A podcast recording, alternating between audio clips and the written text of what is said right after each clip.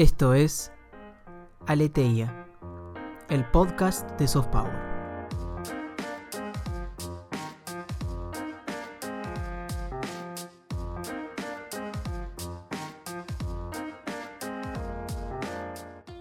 Nuestra invitada de hoy es Ayelen Leda. Ayelen es licenciada en Relaciones Internacionales de la Universidad Nacional de Rosario, profesora de chino mandarín en el Instituto Confucio y profesora de Metodología de la Investigación y Sociología de las Organizaciones en la Universidad Nacional de Rosario. Además, es miembro del grupo de jóvenes investigadores del Instituto de Relaciones Internacionales de la Universidad Nacional de La Plata y el grupo de estudios sobre China de la Universidad Nacional de Rosario.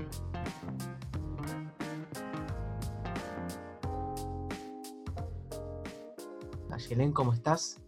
Hola, ¿qué tal Juan Pablo? Un gusto. ¿Cómo va? ¿Todo bien? Todo bien, todo bien, por suerte. Para romper un poco el hielo, te quería preguntar qué te atrajo de China, qué consideras atractivo de China como objeto de estudio. La verdad es que el primer acercamiento que tuve con China fue cuando era niña. La verdad que hace muchos años, bueno, a mí siempre me gustó leer. Y mm, un libro de mi infancia, muy querido que todavía lo tengo, mencionaba acerca de mandarina mandarín. Y la verdad es que siempre me llamó muchísimo la atención sobre qué trataba y en ese momento, cuando era chica, obviamente no tenía ni idea que existía China, digamos, y, qué implicancia tenía a nivel internacional. Obviamente que el dragón estaba dormido en ese momento, ¿no? Época de, la década del 90. Después, bueno, más adelante en el colegio, la verdad que muy poco abordamos lo que es la cuestión asiática, lo que es China también. Para mí ya era una cuestión verdaderamente desconocida, pero atractiva, no me animaba todavía a abordar.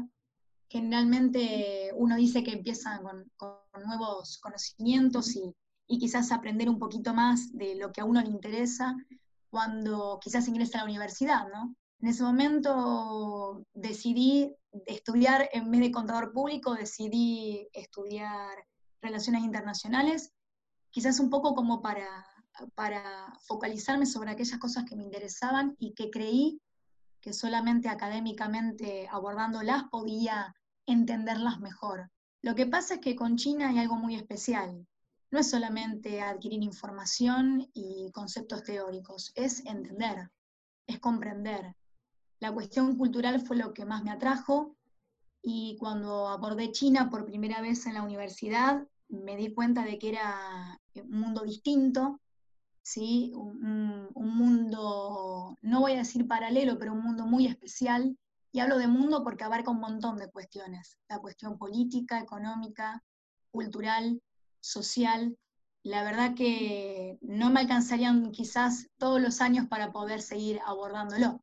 La verdad es que cuando me interioricé por China dije, bueno, voy a empezar a estudiar relaciones internacionales, inclusive por eh, para profundizar mis conocimientos sobre este país, ahí me di cuenta que si no aprendía el idioma también iba a ser una cuestión muy difícil. Eh, estudiar el idioma eh, abre las puertas, ¿no? Y sin lugar a dudas, poder abordar mayor información y poder comprender inclusive filosóficamente la información, iba a necesitar sí o sí de una herramienta tan importante como el chino mandarín. Así que cuando empecé a estudiar relaciones internacionales en la Facultad de Ciencia Política y Relaciones Internacionales, en la Universidad Nacional de Rosario. En ese mismo año, que fue precisamente el 2007, también empecé a estudiar chino mandarín. La verdad que una cosa fue con la otra, de la mano, y sin lugar a dudas dio su resultado. Me habías dicho que para el momento que digamos, te, sumergiste, sumergiste en el mundo China, eh, el dragón estaba dormido. En estos últimos 30 años vimos un proceso de crecimiento económico por parte de China que tiene pocos precedentes en la historia del capitalismo moderno. ¿A qué variables se lo atribuirías? La verdad es que hay varias variables y todas trabajan de forma paralela para China. En primer lugar, me gustaría decir que el crecimiento económico de China también viene a la par de otro tipo de crecimientos, sí que quizás son más silenciosos o quizás son un poco más dulces a nivel internacional.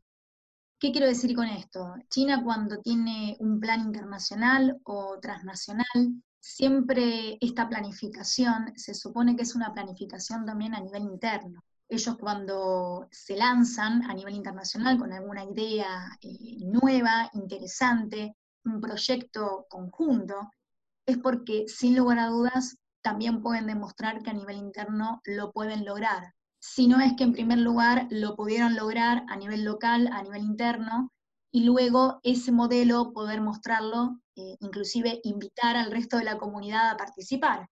¿Qué quiero decir con esto? Que el proyecto internacional justamente es una prueba de que China lo puede hacer. Desde el punto de vista económico, por supuesto que eh, China se ha despertado, ¿sí? en, más que en los 90, más bien diríamos en la década del 2000, el dragón se empezó a despertar. Y diría también que un punto muy importante es el ingreso paulatino de la República Popular China en distintos organismos internacionales, justamente como de a poco empezar a incorporarse ¿sí? al nuevo orden mundial, ¿sí? a este sistema internacional que también empezaba a demostrar eh, la prevalencia de, de, actores que quizás antes no habían tenido el mismo protagonismo o el mismo peso, inclusive puntualizando sobre otras prioridades, ¿no?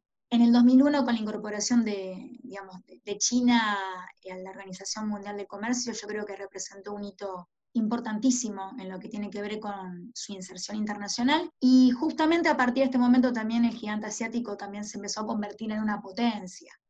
Yo más bien diría que, eh, tal como mencioné al principio, eh, los, planes chinos no solamente son para ellos, sino que generalmente ante un plan local siempre hay un plan internacional.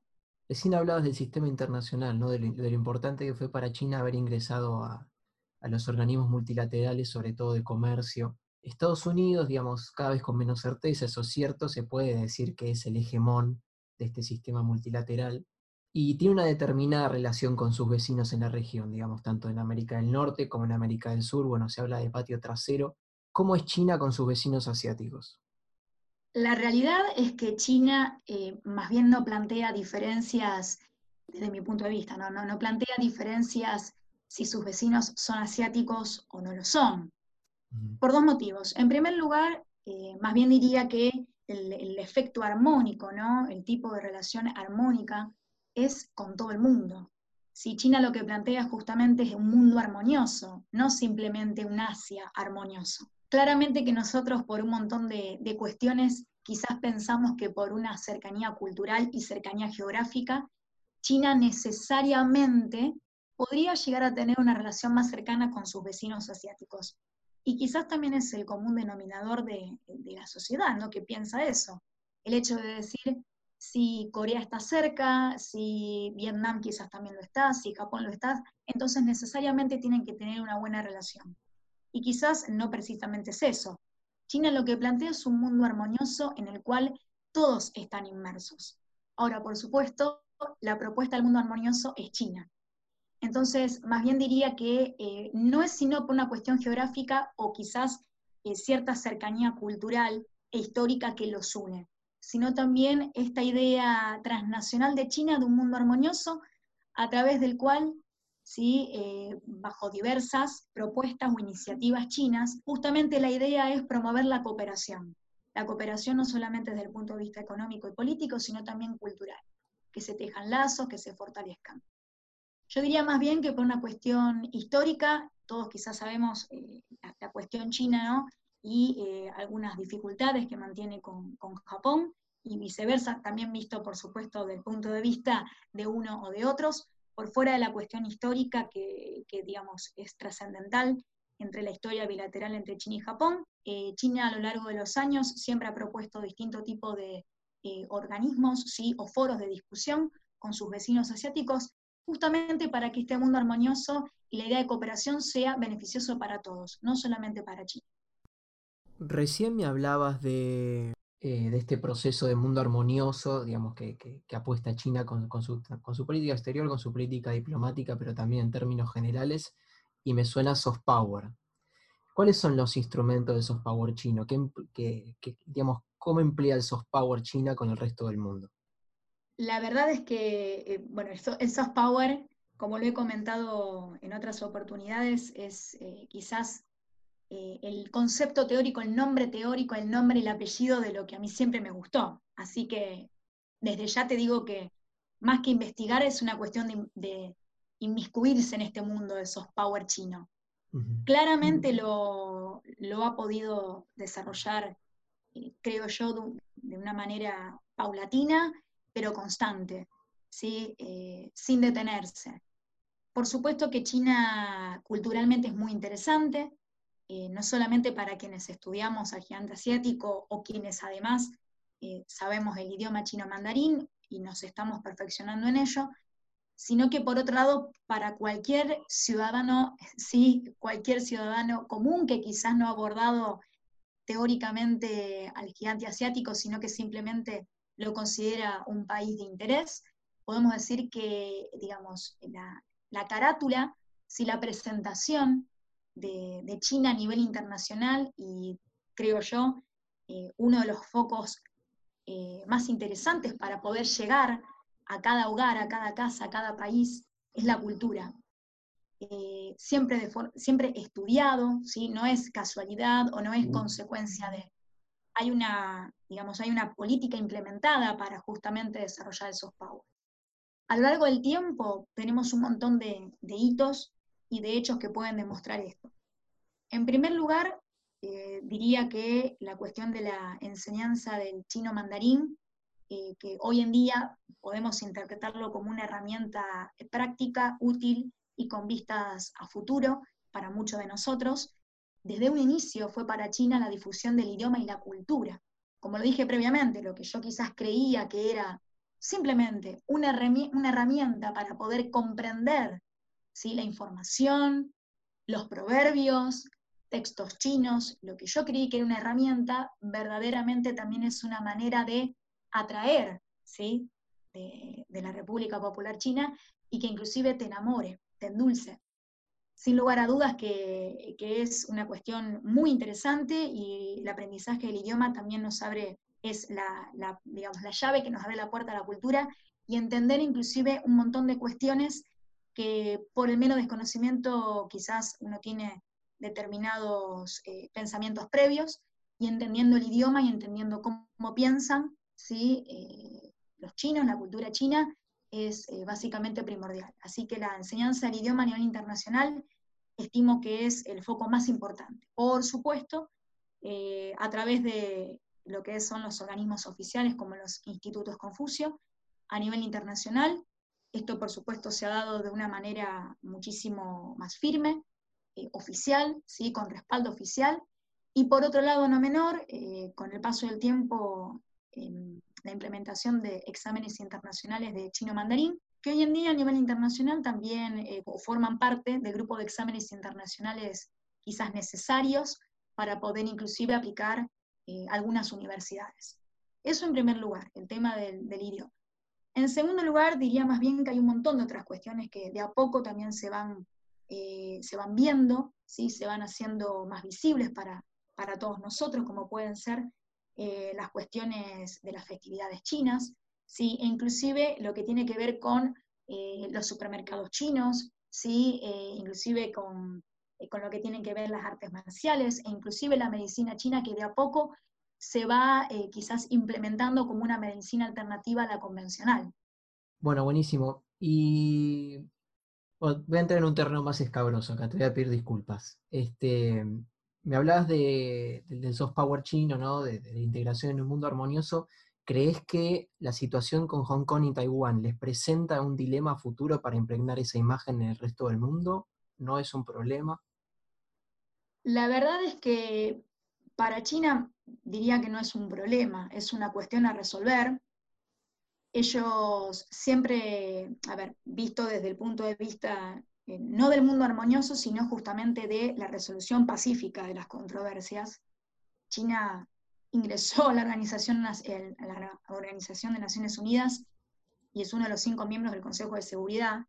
Y la verdad es que China siempre lo que dice es que hay que intentar de no hacer al vecino lo que no nos gustaría que nos hagan, ¿no? como un lema confuciano. Entonces, más bien diría que si ellos a nivel internacional implementan lo que ellos creen a nivel local y lo que cada chino piensa, porque los chinos piensan de esa forma, se manejan entre ellos de esta manera, entonces me queda pensar de que la resolución de estos temas debiera ser bajo medios pacíficos, bajo cualquier punto de vista.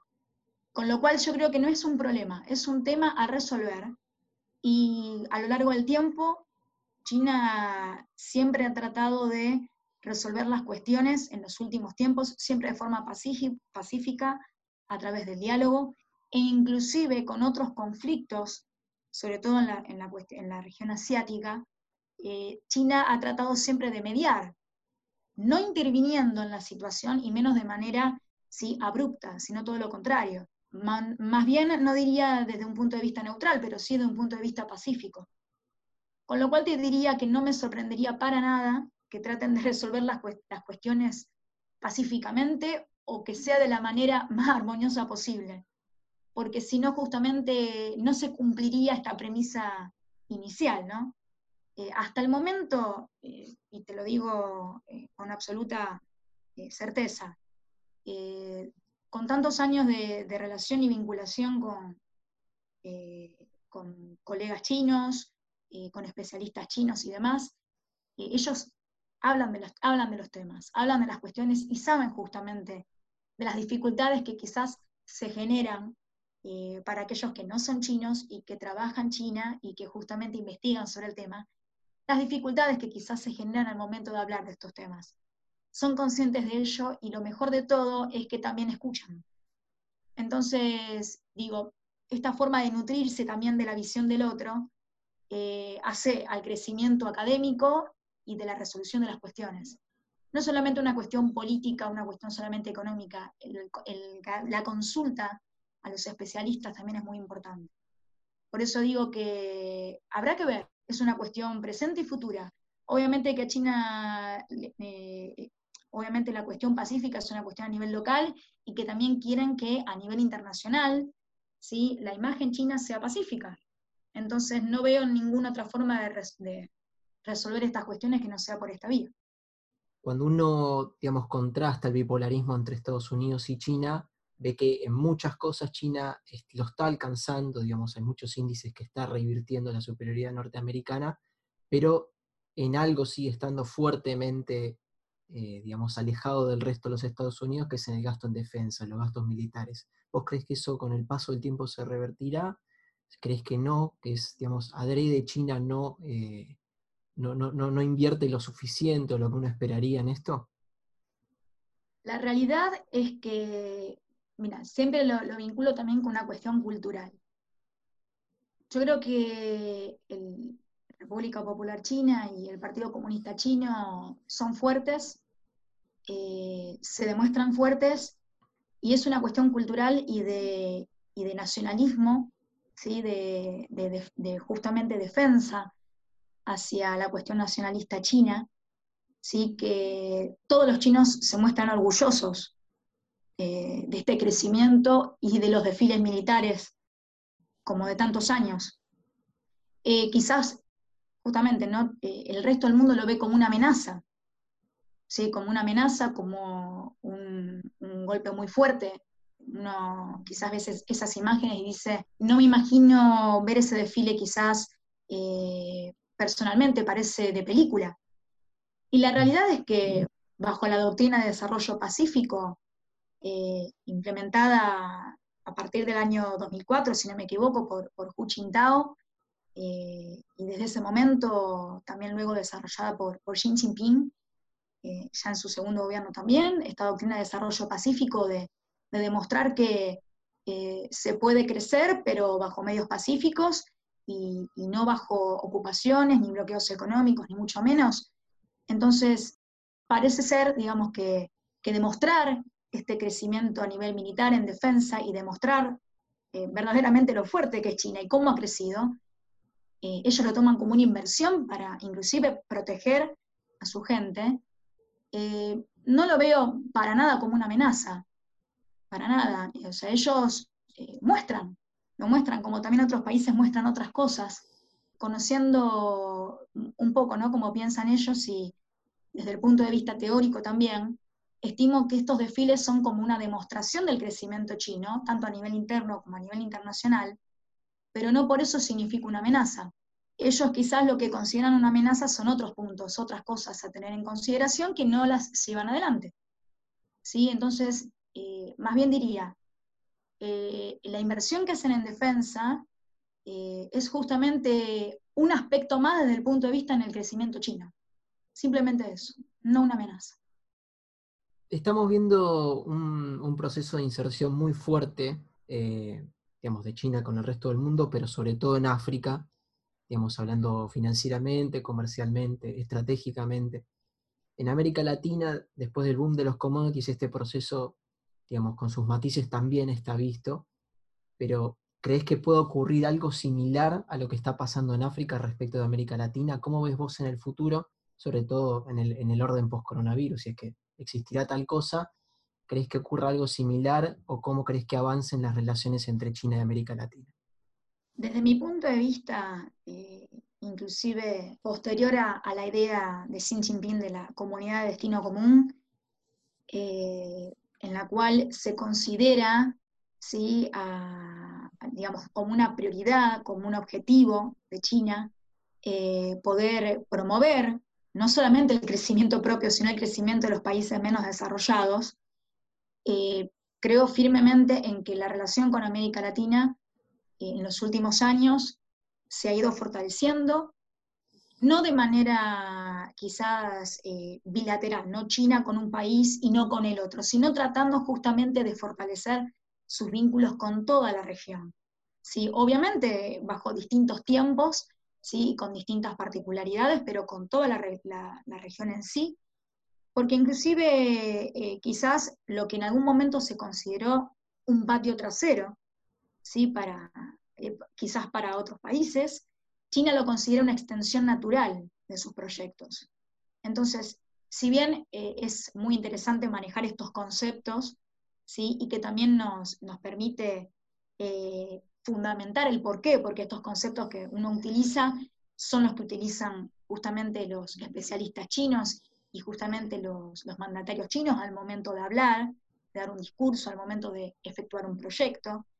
Eh, no es al azar, no son eh, palabras elegidas porque son cómodas de utilizar, sino porque creo firmemente en que piensan de esa forma. Si justamente consideran que América Latina es una extensión natural, ¿sí? por ejemplo, del proyecto eh, Belt and Road Initiative, ¿sí? en el cual al principio iba a ser solamente una, iba a ser como la reedición de la vieja ruta de la seda eh, con, las regiones ¿sí? o los países eh, con los cuales China había tenido hace muchísimos años una relación comercial inicial. Hoy ya, eh, digamos, esta iniciativa se extendió naturalmente a América Latina, pero ¿para qué? Justamente para promover el crecimiento de los países menos desarrollados en América Latina. Obviamente acompañados por China, ¿sí? con las propuestas que China delimita bajo este, esta nueva iniciativa, ¿no? Yo creo que con, esta, eh, con este contexto de pandemia y posterior a ello, estimo que China, como, ha hecho, ¿sí? Eh, como también le gustaría que hagan con, con, China misma, ¿no? Eh, ¿no? no, soltar la mano, no, no, dejar de lado ni dejar de priorizar aquellos vínculos, aquellas relaciones que a pesar de las situaciones no tan favorecedoras, siguen estando, siguen existiendo. Eh, China tiene una particularidad. Bajo las situaciones más dificultosas a lo largo de su, historia y, digamos, las relaciones con aquellos países que quizás han sido, han sido impensadas, ¿sí? Eh, son las que China más prioriza. ¿sí? Eh, con lo cual Argentina es uno de, esos países y a pesar, digamos, de, la, de, la, linda relación bilateral que tenemos, por ejemplo, desde el punto de vista eh, cultural y que no nos creemos opuestos, sino quizás distintos. Por otro lado, estimo que, China lo que va a hacer es intentar fortalecer las relaciones y ver de qué manera podemos seguir juntos en este camino que hay que tratar de, por supuesto, reconvertirse. Justo sobre, sobre Argentina en particular te iba a preguntar, digamos, eh, ¿crees que hay tantas disonancias culturales como uno cree con China? ¿Crees que es posible, digamos, la relación comercial y económica en los últimos 20 años se ha fortalecido considerablemente. ¿Crees que digamos, las, similitudes o los paralelismos culturales se pueden fortalecer? Eh, ¿Son sociedades excesivamente distintas? ¿No lo son? La Argentina y la China, no está claro. Y particularmente de la relación bilateral, vamos a verlo desde dos eh, ópticas distintas. Desde, el, digamos, desde la primera óptica, 2014, bajo el gobierno de Cristina Fernández de Kirchner, se renueva, digamos, o se da un pasito más en lo que respecta a la asociación estratégica con China para pasar a ser una asociación estratégica integral. Básicamente, ¿qué significa? Eh, el tratar de promover y de fomentar las relaciones bilaterales existentes, obviamente bajo un marco formal, pero sobre todo promover la cooperación cultural, académica, económica. Y dentro de lo que tiene que ver esta cooperación cultural, no es simplemente parecernos simpáticos, ¿sí? o tener empatía hacia el otro, sino justamente llevarlo a los hechos. Con lo cual creo que desde el punto de vista eh, político eh, y desde el punto de vista social también, eh, llevar adelante en hechos el fortalecimiento de, las relaciones culturales es necesario. Es necesario porque inclusive con el respaldo gubernamental también tiene más llegada, mayores efectos sobre la sociedad y por otro lado que eh, es, eh, digamos, es un nexo muchísimo más firme y no simplemente la apertura de un supermercado chino en un barrio. ¿sí? Eh, digo, la, cuestión gubernamental es necesaria para poder fomentar ¿sí? las relaciones culturales.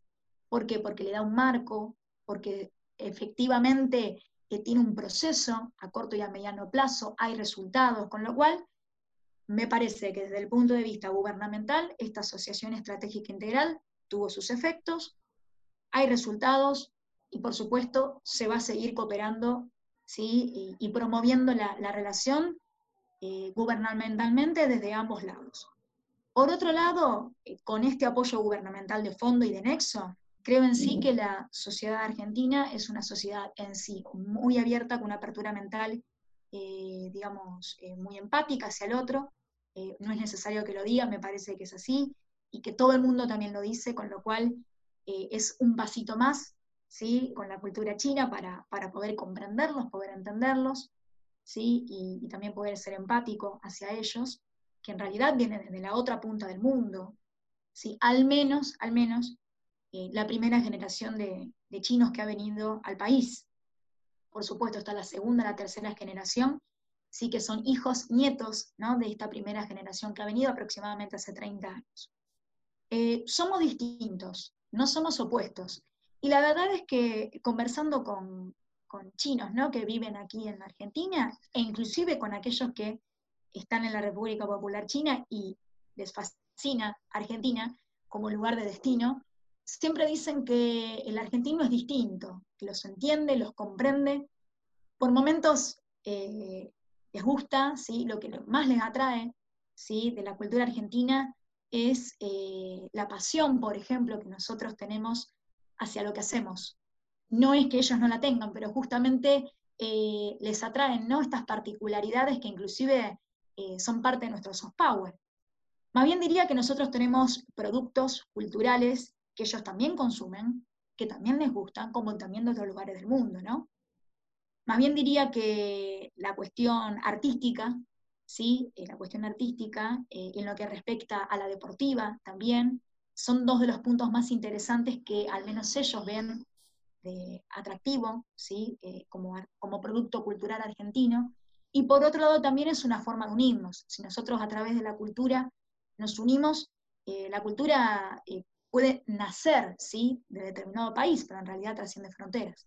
Y otro detalle muy interesante que me gustaría mencionar es que eh, a partir de estos últimos años, también en China, el interés por el idioma español se ha ido acrecentando ¿sí? sin, precedentes y hay muchísimos chinos que aprenden español, muchísimos, estando en la República Popular China. Con lo cual también eh, ellos aprender ahora el idioma español también es una forma de, entender un poco mejor eh, sobre los productos culturales que nosotros ofrecemos, como así también entendernos mejor culturalmente entre nosotros.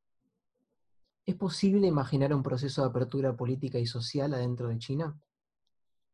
La verdad es que es, tu pregunta más que interesante, diría más bien, hay que analizarla. Yo siempre digo, que, ¿a qué nos referimos con apertura?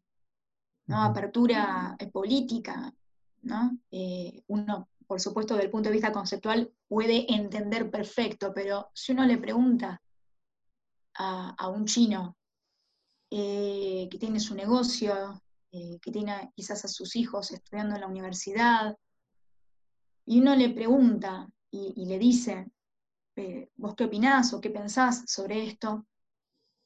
Básicamente, ¿qué dicen ellos? Mientras ningún chino muera de hambre y mientras los políticos hagan las cosas como corresponden, que siga todo como está.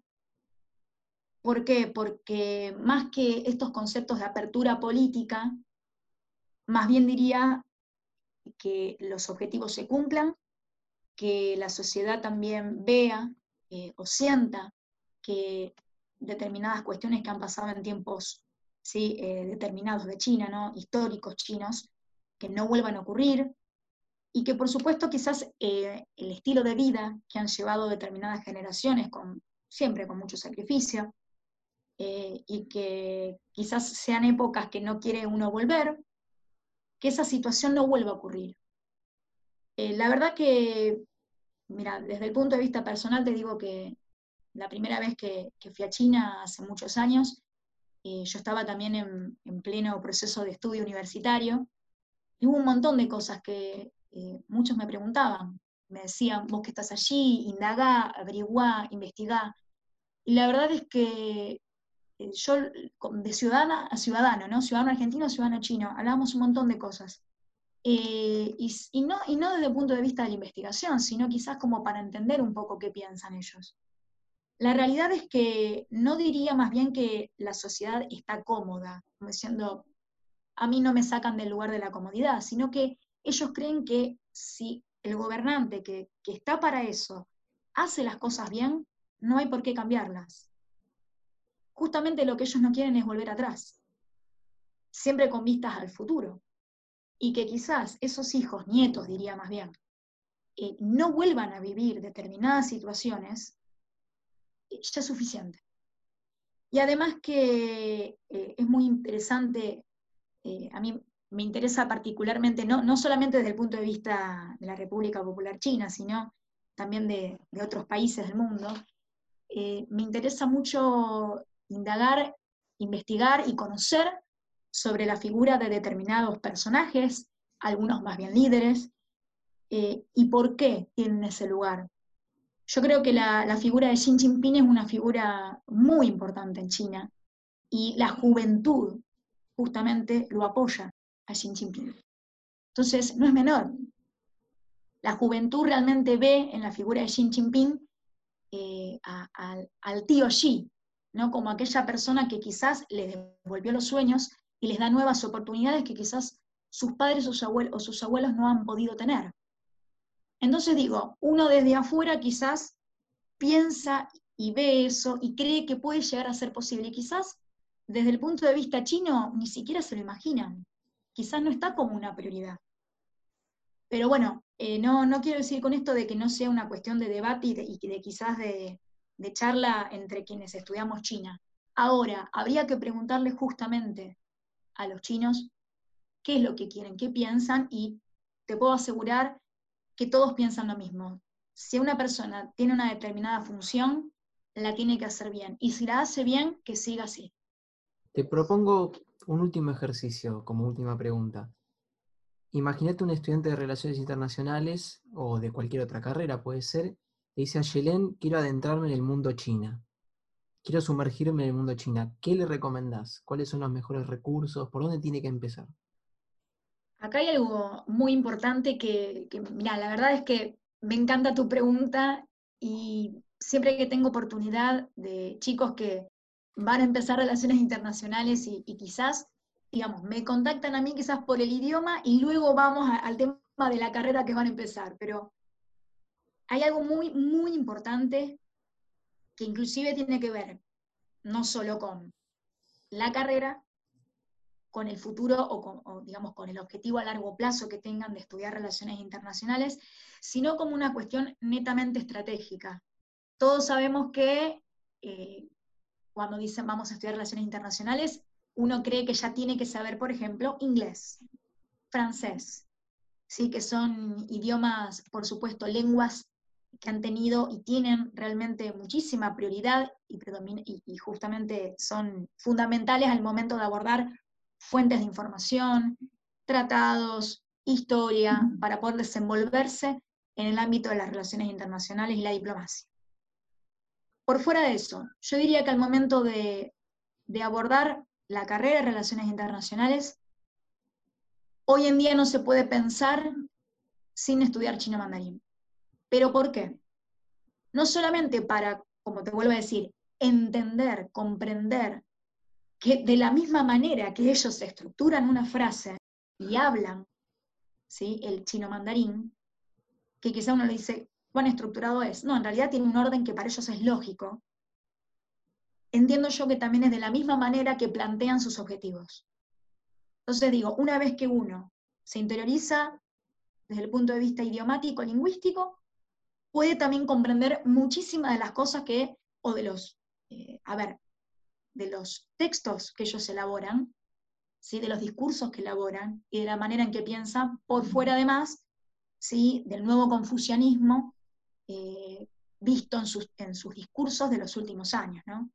Si bien obviamente eh, creo que el estudio del idioma se puede estudiar en el lugar que uno crea que es, eh, digamos, factible o el lugar que uno crea mayormente cómodo, estimo que estudiar el idioma en un organismo oficial nos hace entender muchísimas cosas más y siempre, por supuesto, vamos a tener mayor información al respecto. Además, estudiar el idioma, ¿qué va a hacer? Que el día de mañana, cuando tengamos que abordar una fuente y que la fuente sea china, podamos, por supuesto, tener muchísimo más, eh, no solamente más información, sino también mayor comprensión al respecto. Con lo cual, estudiar China sin saber el idioma es el 50% hoy en día, y por una cuestión estratégica también de lo que querramos hacer a futuro, y, que y, además porque sabemos que quizás los trabajos del futuro requieran tener esta lengua como una herramienta primordial, estimo también que para abordar determinadas fuentes es necesario saber el idioma.